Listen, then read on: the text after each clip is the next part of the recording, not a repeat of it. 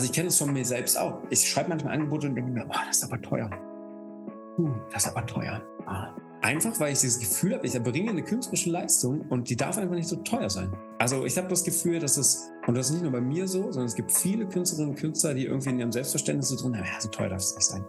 Das, nee, nee, ist zu teuer. Klar geht das. Auf jeden Fall, das wird auch bezahlt. So. Und man muss sich immer überlegen, wie du vorhin gesagt hast, ab wann lohnt sich es eigentlich nicht mehr, die Tätigkeit auszuführen? Wenn ich wirklich, wenn ich nicht diese Freiberuflichkeit hätte, sondern eine GmbH, wäre die insolvent an einem bestimmten Punkt.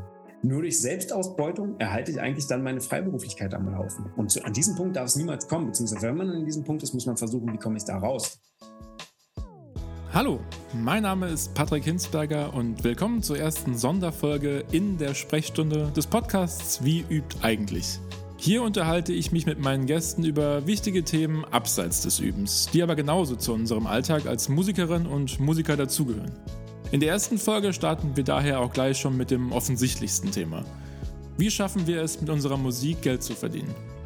Mein heutiger Gast Philipp Schof studierte Jazz, Rock, Pop, Saxophon in Dresden und gründete im Anschluss daran eine Künstlervermittlungsagentur. Inzwischen arbeitet er auch erfolgreich als Dozent und vermittelt in seinem Kurs Unternehmerisches Selbstvertrauen für KünstlerInnen das passende Handwerkszeug für den Start in die musikalische Selbstständigkeit. Anhand der konkreten Abwicklung eines Auftrags haben wir uns angeschaut, auf welche Punkte es bei Angebot, Vertrag, Rechnung oder der Steuererklärung wirklich ankommt. Kleiner Spoiler, ihr erfahrt endlich, was es mit dem Paragraphen 19 Umsatzsteuergesetz auf euren Rechnungen wirklich auf sich hat und welche Punkte Philipp auf jeden Fall in einen Vertrag aufnehmen würde. Diese Folge ist nur ein Ausschnitt unseres Gesprächs. Den zweiten Teil findet ihr auf meinem Steady-Account. Hier könnt ihr auch gleich eine Zusammenfassung des Interviews mit allen wichtigen Punkten als PDF herunterladen. Weitere Informationen findet ihr natürlich in den Show Notes. Aber jetzt erstmal viel Spaß mit der Folge. Philipp, du bist äh, Musiker, Kulturmanager, Dozent an der Hochschule in Dresden. Ähm, was schreibst du beim Arztbesuch in das äh, Berufsfeld rein? Freiberuflicher Saxophonist. das heißt, so wie es so wie es das Finanzamt gerne sehen möchte. Das heißt, Existenzgründer und all die Sachen, die sich da drumherum um dein musikalisches Schaffen entwickelt haben, sind es nicht vorrangig deine, deine Tätigkeitsbeschreibung, die du so angibst.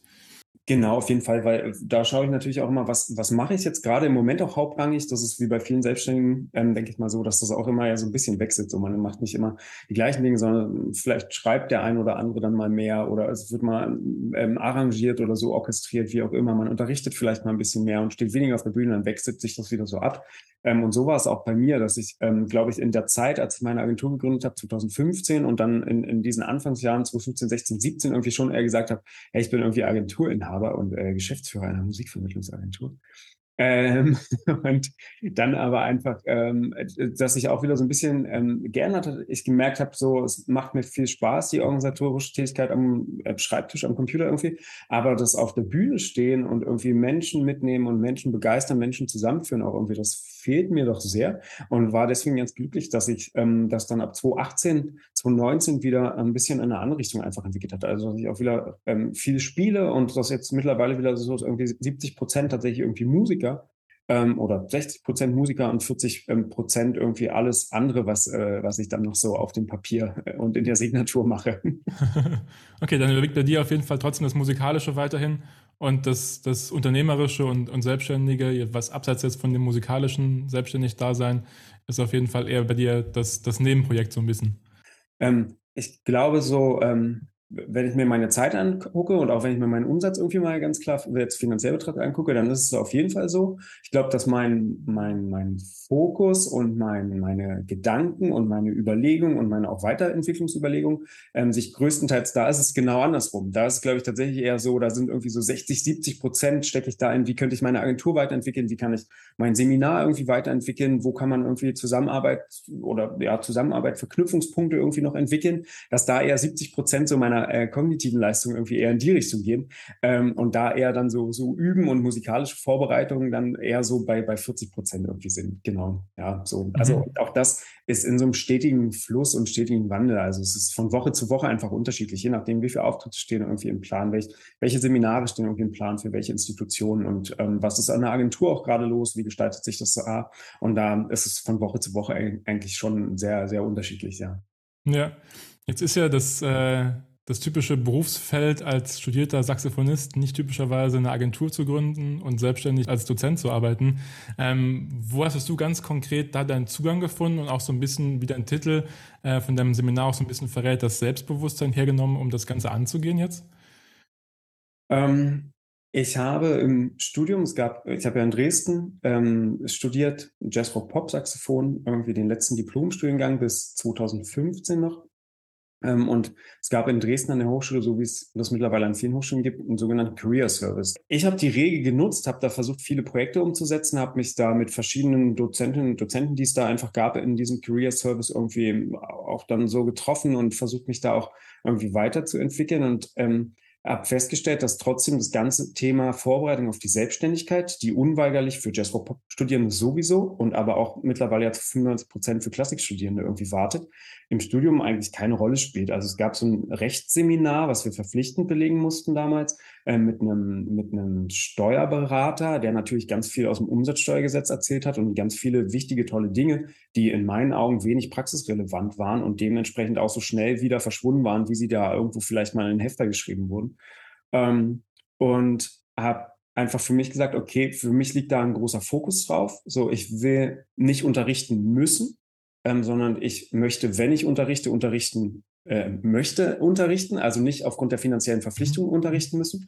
Und ich wollte auch nicht ähm, von Jazzclub, also durch, durch die Jazzclubs irgendwie der Republik ähm, tingeln müssen, schlecht bezahlt irgendwie, muss ich auch ganz ehrlich sagen.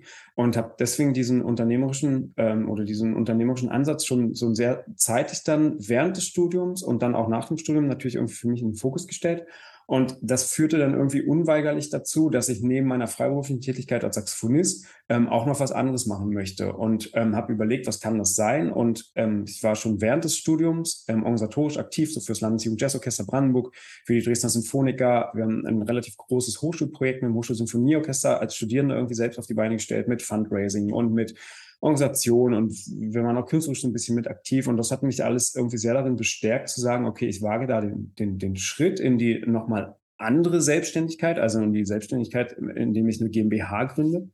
Ähm, und habe dann 2015 direkt drei Monate nach meinem Studiumabschluss eben diese ähm, GmbH gegründet, diese ähm, Musikvermittlungsagentur. Dieser Blick über den Tellerrand hinaus, der war mir irgendwie sehr, sehr wichtig. Ich erinnere jetzt so ähm, sieben Jahre nach meinem Studium, dass mich das während des Studiums unglaublich genervt hat, dass es in der Mensa überall nach, wenn man fertig geübt, also fertig geübt hatte am Tag, äh, irgendwie immer nur um Musik ging. So, wer, welcher Schlagzeuger hat mit welchem Bassisten 1952 in New York das Herbie Hancock Album eingespielt und so weiter. Das, ähm, und es ging um wenig anderes in meinen Augen. Und das hat mich extrem gestört in meinem Studium.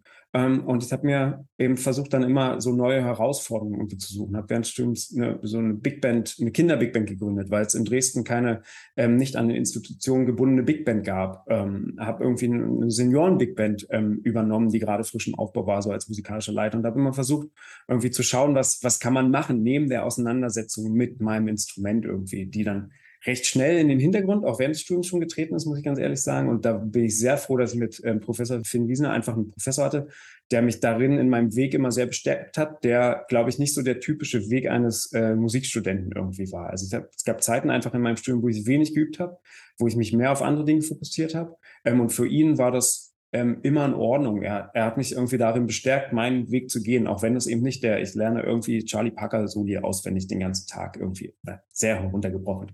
Aber das ist, dass das nicht das Einzige ist, was man machen kann mit einem Musikstudium. Und ähm, genau, das hat geführt zur Gründung der Agentur eben dann 2015.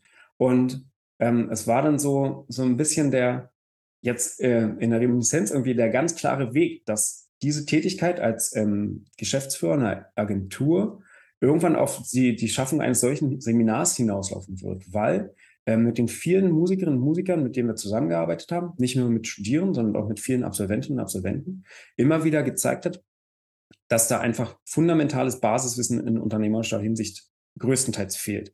Also wie oft wir irgendwie fehlerhafte Rechnungen bekommen haben, wie oft irgendwie so umsatzsteuerliche, wirklich grundständige umsatzsteuerliche Fragen vollkommen unklar waren und einfach immer nur aus so weil es alle machen, draufgeschrieben wurde, ich bin nach Paragraph 19 von der Umsatzsteuer befreit, ohne zu wissen, was es überhaupt hat, welche Dinge damit einhergehen, welche Rechte und Pflichten damit einhergehen. Und, ähm, und es, mir hat es für viele Kolleginnen und Kollegen einfach immer äh, na, leid getan ist das falsche Wort, aber ähm, ich habe gedacht, es kann doch nicht sein, dass man irgendwie herausragende Musikerinnen und Musiker sich mit diesen Dingen, die mit der Selbstständigkeit nun mal einhergehen, überhaupt nicht auskennen und dann super Stress haben, wenn irgendwie ein Brief vom Finanzamt kommt oder ich habe Kolleginnen und Kollegen gehabt, die haben sich schätzen lassen oder die mussten für die letzten vier Jahre eine äh, Einkommensteuererklärung nachmachen und so. Und es sind alles so, so Stressmomente, die man unbedingt vermeiden kann und ähm, oder die man in meinen Augen unbedingt vermeiden kann und ähm, habe dann das erst so in kleinen Schritten vage, jetzt wieder auch im Rückblick betrachtet, so die ersten Seminare, die ich mit meinem damaligen Geschäftspartner gegeben habe, ähm, das war noch irgendwie alles ziemlich durcheinander und irgendwie nicht richtig strukturiert und nicht so richtig klar. Und wir haben dazu ein bisschen was erzählt und dazu ein bisschen was und hier und dies und das. Und ich glaube, so, wenn ich jetzt äh, da mal rückblicke und selbst in diesem Seminar gesessen hätte, hätte ich mir gedacht, was erzählen die Vögel denn davon? Das kann doch nicht sein. Was soll das hier?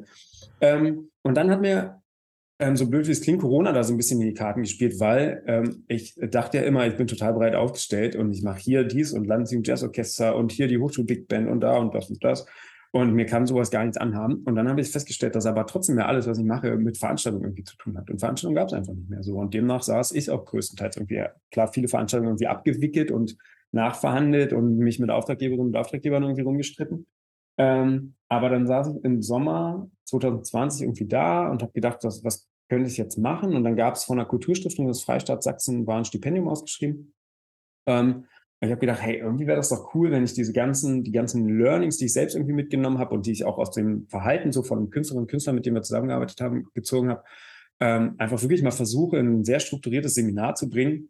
Wie baue ich das auf? Was muss da rein? was ist in meinen Augen wichtig? Was haben mir Kolleginnen und Kollegen in den Jahren irgendwie zurückgemeldet? Wo sehen die die größten Defizite oder Herausforderungen irgendwie? Und wie kann ich diese ganzen Punkte nehmen und möglichst praxisorientiert? Das ist bei mir, meinem Seminar unglaublich wichtig, weil ich sage, es gibt mittlerweile auch Corona-bedingt unglaublich viele Online-Seminare vom Deutschen Musikrat, von den verschiedenen Branchenverbänden, von allen möglichen äh, Gruppen irgendwie gibt es kostenlose Online-Seminare. Ähm, und dann erzählen sie dir was irgendwie drei Stunden lang über das Umsatzsteuergesetz. Und ich sitze als Musiker da und denke so, und dann zeichnen sie das auf und stellen bei YouTube rein und denken, das ist die Krone der Digitalisierung jetzt irgendwie. Ähm, und ähm, dann sitze ich da als Musiker und denke mir so, okay, das sind alles super viele Fakten. Und für mich relevant sind davon vielleicht vier Prozent, bei manchen vielleicht sechs Prozent. Und ich versuche, also es ist natürlich immer nur der Versuch, und ich versuche mich da immer weiterzuentwickeln, zu sagen, ey, wir machen das alles praxisorientiert. Ähm, die kriegen Vorlagen, die kriegen Angebotsvorlagen, Rechnungsvorlagen, die bekommen eine EUR-Vorlage, die bekommen so einen Schritt, ähm, Schritt, ähm, schrittweise Anleitung für, wie mache ich dann wirklich eine Steuererklärung, was ist da wichtig, worauf muss ich achten. Also wirklich in der Praxis, aus meiner Erfahrung natürlich größtenteils heraus. Und dann versuche ich aber ähm, natürlich unglaublich die Erfahrung so der, der Teilnehmerinnen und Teilnehmer. Also was merken die immer nochmal an während der Seminare und dann von meinen ähm, Musiker, Kolleginnen und Kollegen, mit denen ich selbst zusammenspiele und zusammenarbeite und dann wirklich der, so wir arbeiten in einer Agentur vielleicht mit 150 Musikerinnen und Musikern so im Jahr zusammen. Welche Bausteine sehen die einfach so? Mit denen ist man natürlich immer wieder auch im Austausch, irgendwie ganz abseits der Aufträge auch. Man redet ja miteinander und das versuche ich da einfließen zu lassen. Und so hat sich das ergeben. Also Saxophonstudium, Agenturgründung, und dann irgendwie als nächsten Schritt daraus so dieses Seminar entwickeln war jetzt, wie gesagt, im Rückblick total selbstverständlich fühlt sich das jetzt an, auch wenn es das natürlich in den mhm. einzelnen Etappen, 2009 habe ich angefangen zu studieren, da wusste ich noch nicht, wo, wo ich mal 2022 dann irgendwie sitzen werde, klar. Ja klar, aber also wie du auch berichtest, das klingt schon irgendwie auch jetzt einigermaßen logisch alles und irgendwie auch sehr stringent. Also als würdest, hättest du quasi so eine Art größeren Plan da dahinter verfolgt auf jeden Fall. Nee, gar nicht. Da muss ich tatsächlich sagen, überhaupt gar nicht. Ich habe ähm, versucht mich immer auf den Hosenboden zu setzen.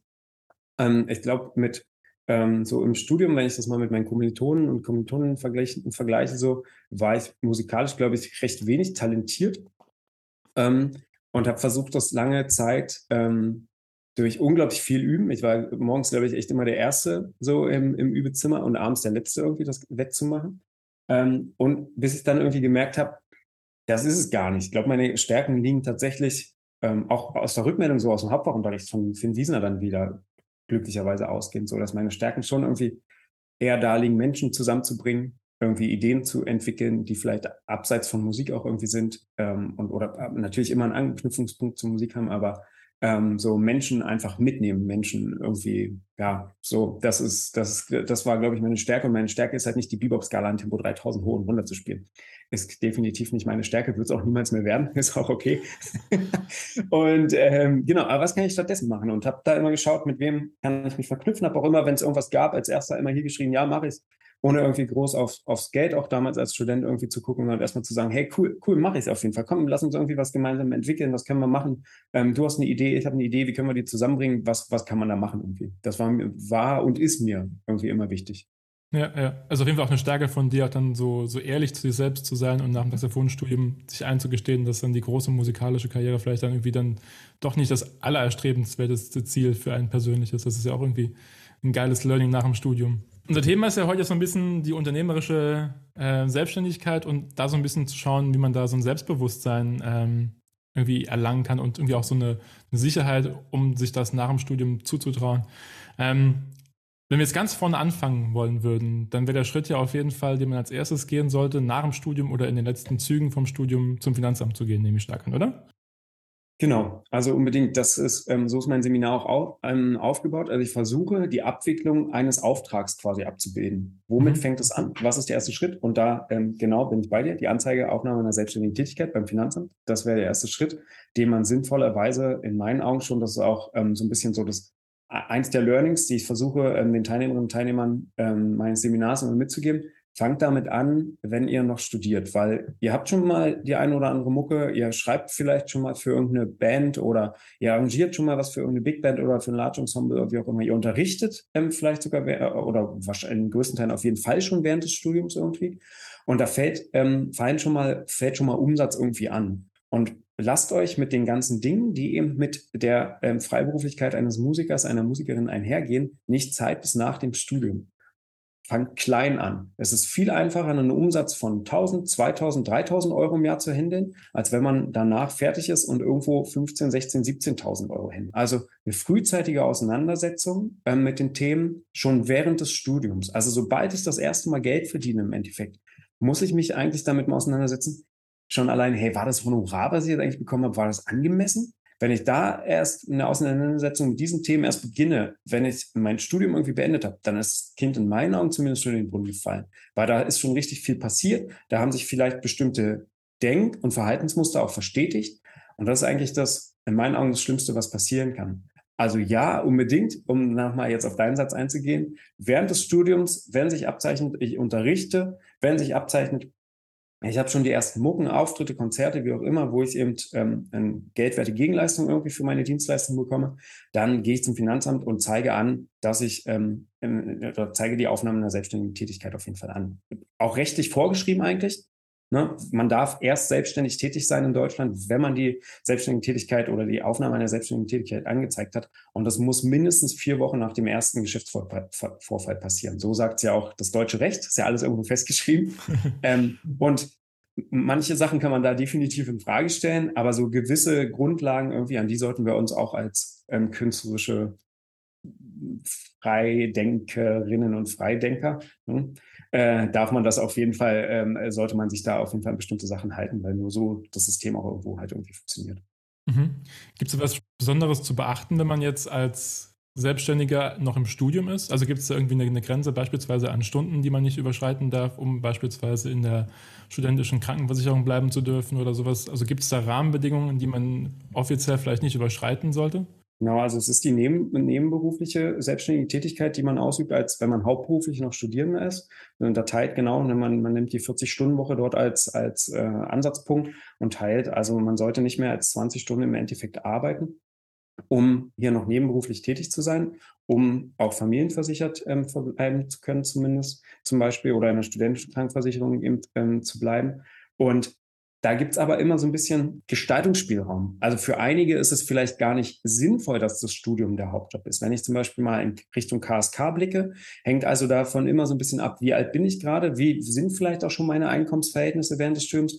Also es ist ein sehr, sehr individuelles Thema. Ähm, mit dem man sich aber unbedingt auseinandersetzen sollte. Ja, also nicht einfach denken, hey cool, ich bin unter 27, ich bin ja auf jeden Fall noch Familien, äh, unter 25, ich bin auf jeden Fall noch familienversichert, ist ja alles total entspannt. Oder ich bin jetzt ähm, irgendwie ähm, studentisch versichert in der Krankenkasse, ist ja alles super, das läuft schon irgendwie. Da gibt es ähm, Stellschrauben, wo man vielleicht einerseits Geld sparen kann, tatsächlich schon, indem man zum Beispiel sagt, direkt nach der Familienversicherung, nee, es lohnt sich für mich total irgendwie darzustellen, ich bin schon größtenteils hauptberuflich, trotz meines Studiums irgendwie selbstständig tätig, damit ich in die KSK komme komme ähm, und vielleicht nochmal Beiträge spare. Ähm, oder aber auch, hey, ich verdiene schon so viel. Da gibt es vielleicht irgendwie Stress mit der Familienversicherung eigentlich gerade, ähm, habe ich aber nicht auf dem Schirm und die kommen dann und wollen irgendwie Beiträge irgendwie zurückgezahlt haben. Ne? Also da gibt es schon irgendwie so ein paar Fallstricke, auf die man auf jeden Fall achten sollte, schon während des Studiums. Gerade Sozialversicherung, ähm, wirklich ja sehr, sehr umfassendes Thema, was immer wieder sehr individuell auch ist. Und so, so ein paar fixe Größen, an Zuverdienstgrenzen und so weiter sollte man irgendwie mal im Blick haben, damit dann nicht das böse Erwachen kommt, wenn doch mal irgendwo geprüft wird. Mhm. Vermittelst du in deinem Seminar auch da irgendwie Handwerkszeug und, und, und, und Tipps, ob man an dem Zeitpunkt schon wissen muss, welche Unternehmenspersönlichkeit ich sein möchte? Also sehe ich mich irgendwie eher als, als, als Leader, als Sideman, habe ich irgendwie Bock mehr zu unterrichten?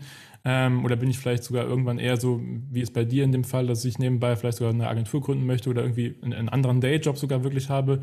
Ist das schon an dem Zeitpunkt Thema in deinem Seminar oder ist das gar nicht irgendwie Teil von dem Seminar? Nicht als gesonderter Punkt, weil ich tatsächlich eher auf ähm, viele äh, rechtliche Dinge, irgendwie auf steuerliche Dinge eingehe und gar nicht so, ähm, ja, wie du es jetzt nennst, Persönlichkeitsentwicklung, reiße ich kurz mit an, indem ich wirklich sage, hey, ihr müsst an irgendeinem Punkt müsst ihr ähm, an, eurem, an irgendeinem Punkt in eurem Studium oder auch danach müsst ihr finden, was will ich von meinem Musiker-Dasein? Also will ich mit meiner eigenen Band, mit eigener Musik durch die Jazzclubs tingeln, wenn wir es zum Beispiel auf den Jazz beziehen? Will ich gerne unterrichten, weil ich unbedingt unterrichten möchte, weil mir das viel Freude bereitet? Will ich, ähm, ich bin totaler eisenharter Musikdienstleister, ja, ähm, totaler Kommerzheinz. Ähm, und aber weil ich das so für mich möchte, ähm, weil mir das auch Spaß macht tatsächlich. Also ich liebe es halt, aktuelle Chartmusik irgendwie mit dem Saxophon zu spielen, weil ich da wirklich drauf stehe. Ähm, und ähm, was will ich da für mich? Weil auch wieder so, ein, so, eine Erfahrung, die ich in der Agentur gesammelt habe, es gibt jetzt im Jazzbereich so Sängerinnen, die sind eigentlich sehr, ähm, stehen sehr auf irgendwie zeitgenössischen Jazz, vielleicht oder auch traditionellen Jazz, auch Vokalise und so weiter, irgendwie lieben es zu scatten und so.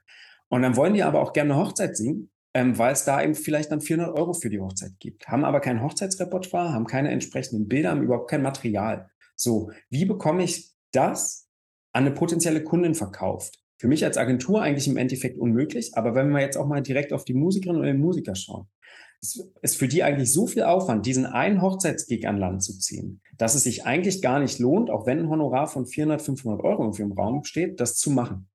In meinen Augen weil man sich festlegen sollte, was will ich und was spiegel ich dementsprechend auch nach außen. In meinen Augen unterscheiden sich diese beiden Dinge. Bin ich eine Konzertsängerin, die mit eigenem Repertoire und eigener Band versucht, Stipendien auf großen Festivalbühnen und so weiter zu stehen, sich einen Namen zu machen? Oder bin ich eine Hochzeitssängerin, wo der Name im Endeffekt austauschbar irgendwie ist? Ja? Ähm, und dementsprechend entwickle ich mich auch und dementsprechend plane ich auch meine Karriereschritte, nenne ich sie jetzt mal. Ich habe einen ganz, ganz anderen Fokus. Und das da empfehle ich jedem, das für sich klar zu haben, weil man, wenn man das eine möchte, anders kommuniziert, als man kommuniziert, wenn man das andere möchte.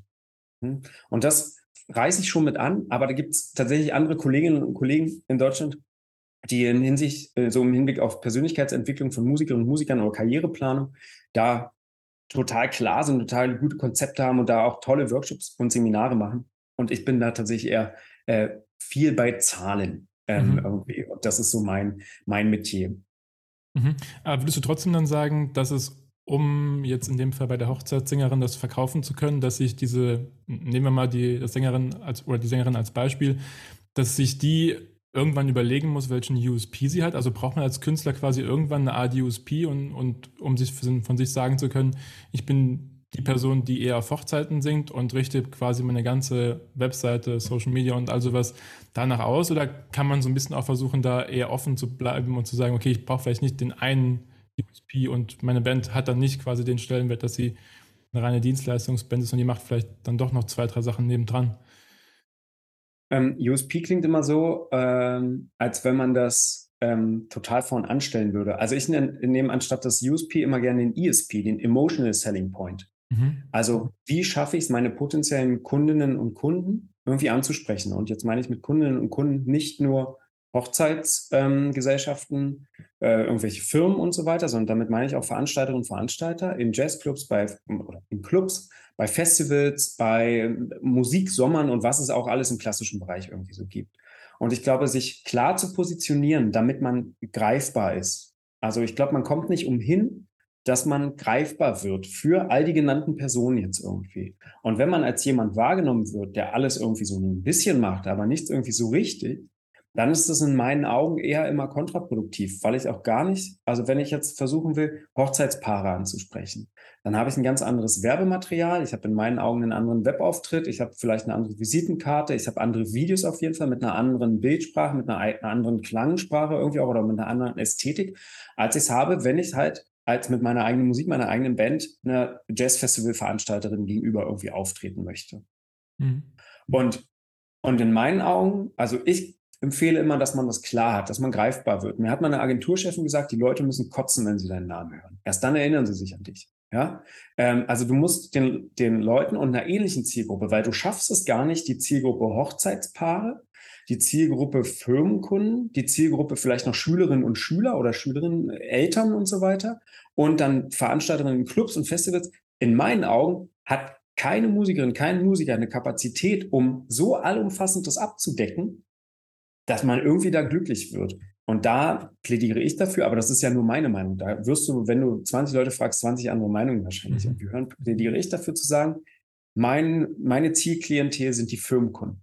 Ich richte meinen Webauftritt, ich richte mein ganzes Werbematerial, ich richte meine Ansprache auf, wie kommuniziere ich mit den Leuten, ich ähm, richte mein, mein Kleidungsauftreten, irgendwie, also meine Klamotte ähm, bei Auftritten, richte ich genau auf diese Zielklientel aus, weil das ist die, die ich haben will.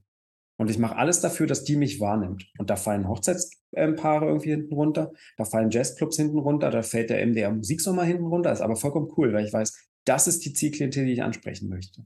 Und auf die habe ich alles ausgerichtet. Und die kotzt irgendwann, erinnert sich aber, wenn sie Saxophon will, dass sie den Schof anrufen muss. Mhm. Und das ist in meinen Augen so ein bisschen das Ziel, weil dann kannst du es nämlich auch weiterentwickeln. Ne? Du fängst sonst immer wieder von vorne an. Du machst was im Jahr 2019 für Hochzeitspaare, ein Video von einer Trauung, alles super, dann bespielst du das aber nicht weiter, weil du jetzt sagst, aber Firmenkunden muss ich auch noch machen. Im Jahr 2020 mache ich mein, richte ich meine Internetseite jetzt auf Firmenkunden aus. Dann fallen die Hochzeitspaare schon wieder so ein bisschen hin runter. Und nach drei, vier Jahren fängst du hier eigentlich wieder von vorne an, weil die dich schon wieder vergessen haben. Und ich sage, das Stetige, man fängt klein an, zwei, drei Auftritte im Jahr dann werden es irgendwann 10, dann werden es 15, dann sind es irgendwann 30, 40, 50 und dann wird es zu so einem Selbstläufer. In deiner Zielklientel reden die Leute wieder untereinander und du brauchst gar nicht mehr den Zeit, Energie, Geld-Input, den du am Anfang reinstecken musst. Das musst du im Laufe der Jahre gar nicht mehr reinstecken, weil sich das so ein bisschen, also weil sich das verstetigt hat. Und dann von alleine läuft es nie. Man muss sich kümmern, das ist klar, aber wesentlich einfacher funktioniert als im ersten, zweiten, dritten Jahr irgendwie in meinen Augen. Mhm. Also eher das Prinzip weniger, aber dafür besser und zielorientierter, oder? Genau, stärker ausgerichtet auf die Zielgruppe, mein gesamtes Auftreten. Mhm. Um jetzt wieder auf unser übergeordnetes Beispiel zurückzukommen. Wir sind also beim Finanzamt, sind angemeldet. Ähm, du hast eben bereits ganz kurz schon die Honorarkalkulation angesprochen. Das wäre dann also der, der nächste Schritt, oder?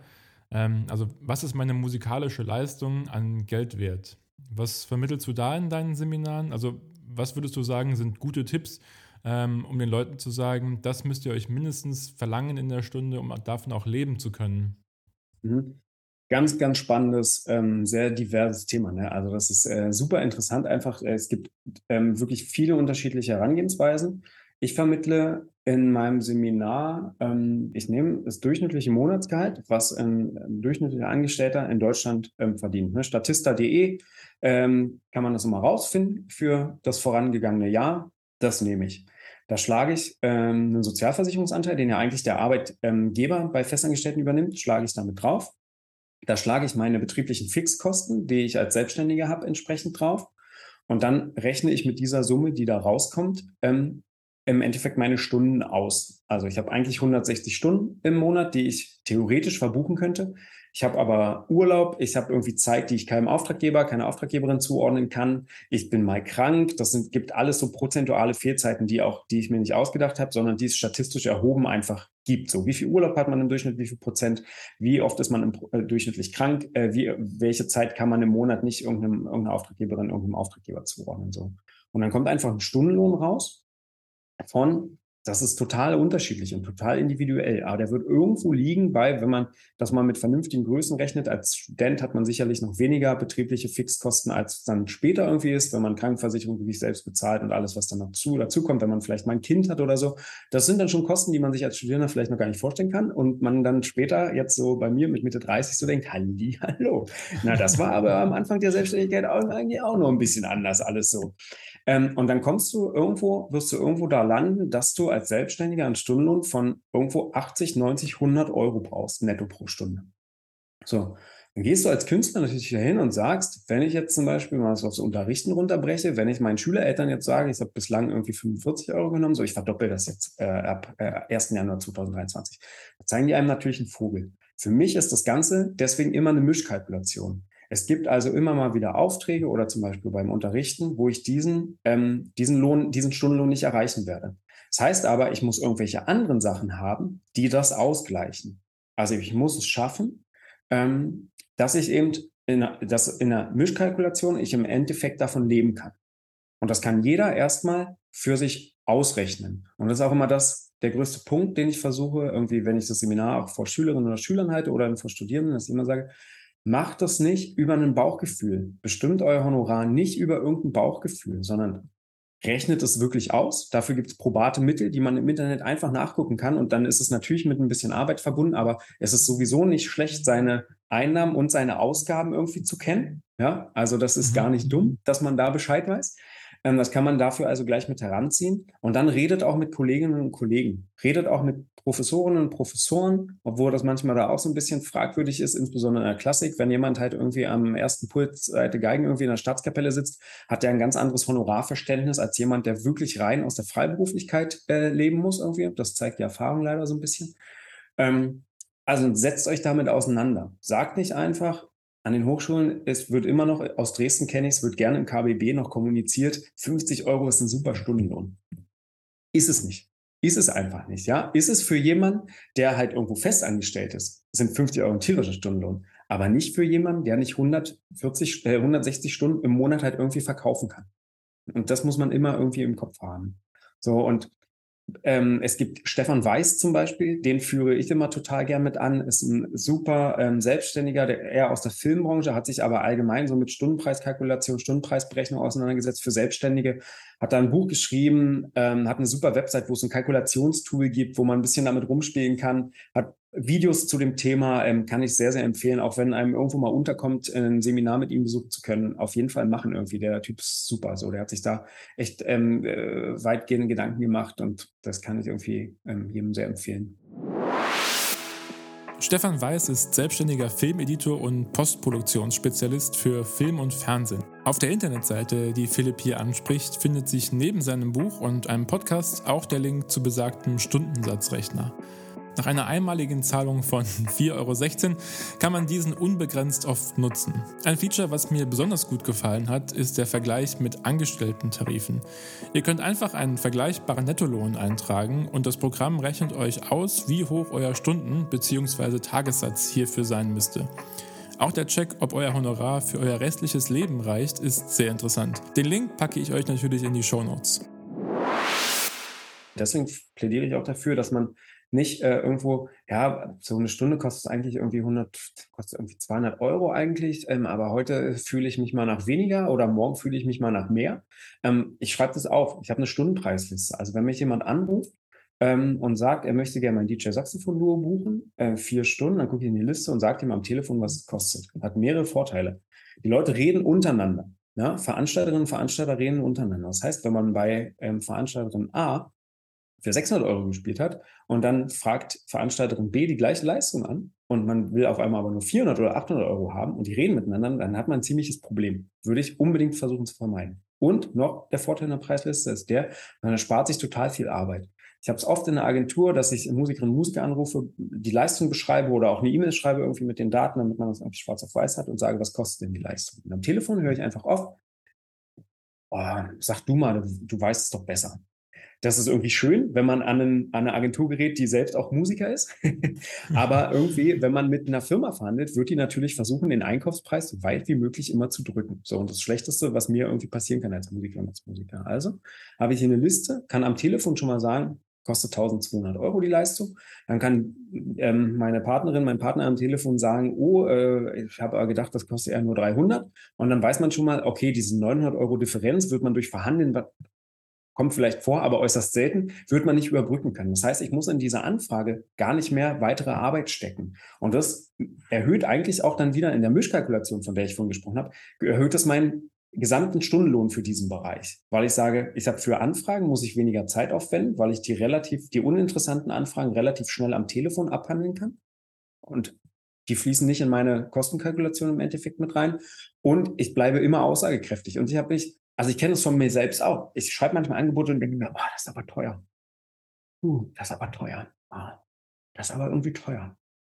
Einfach, weil ich dieses Gefühl habe, ich erbringe eine künstlerische Leistung und die darf einfach nicht so teuer sein.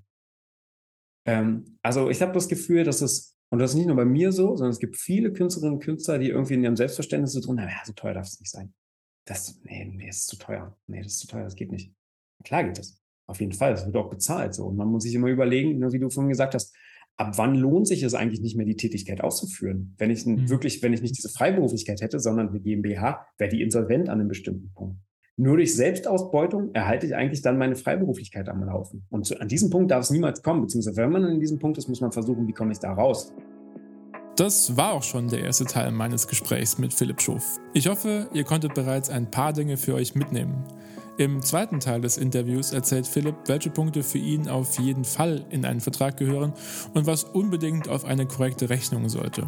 Wir haben über die verschiedenen Arten der Umsatzsteuerbefreiung gesprochen und natürlich auch darüber, was es mit Paragraph 19 Umsatzsteuergesetz wirklich auf sich hat. Ihr findet die Folge exklusiv auf meinem Steady-Account. Als kleinen Bonus habe ich dort die wichtigsten Punkte unseres Gesprächs als PDF zusammengefasst.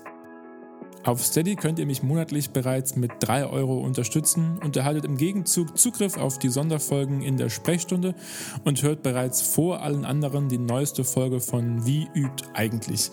Die ersten 30 Tage sind natürlich kostenlos. Mit eurem Beitrag helft ihr mir, den Podcast weiter zu betreiben. Vielen Dank also schon mal. Wir sehen uns bei Steady. Ciao und bis bald wieder, euer Patrick.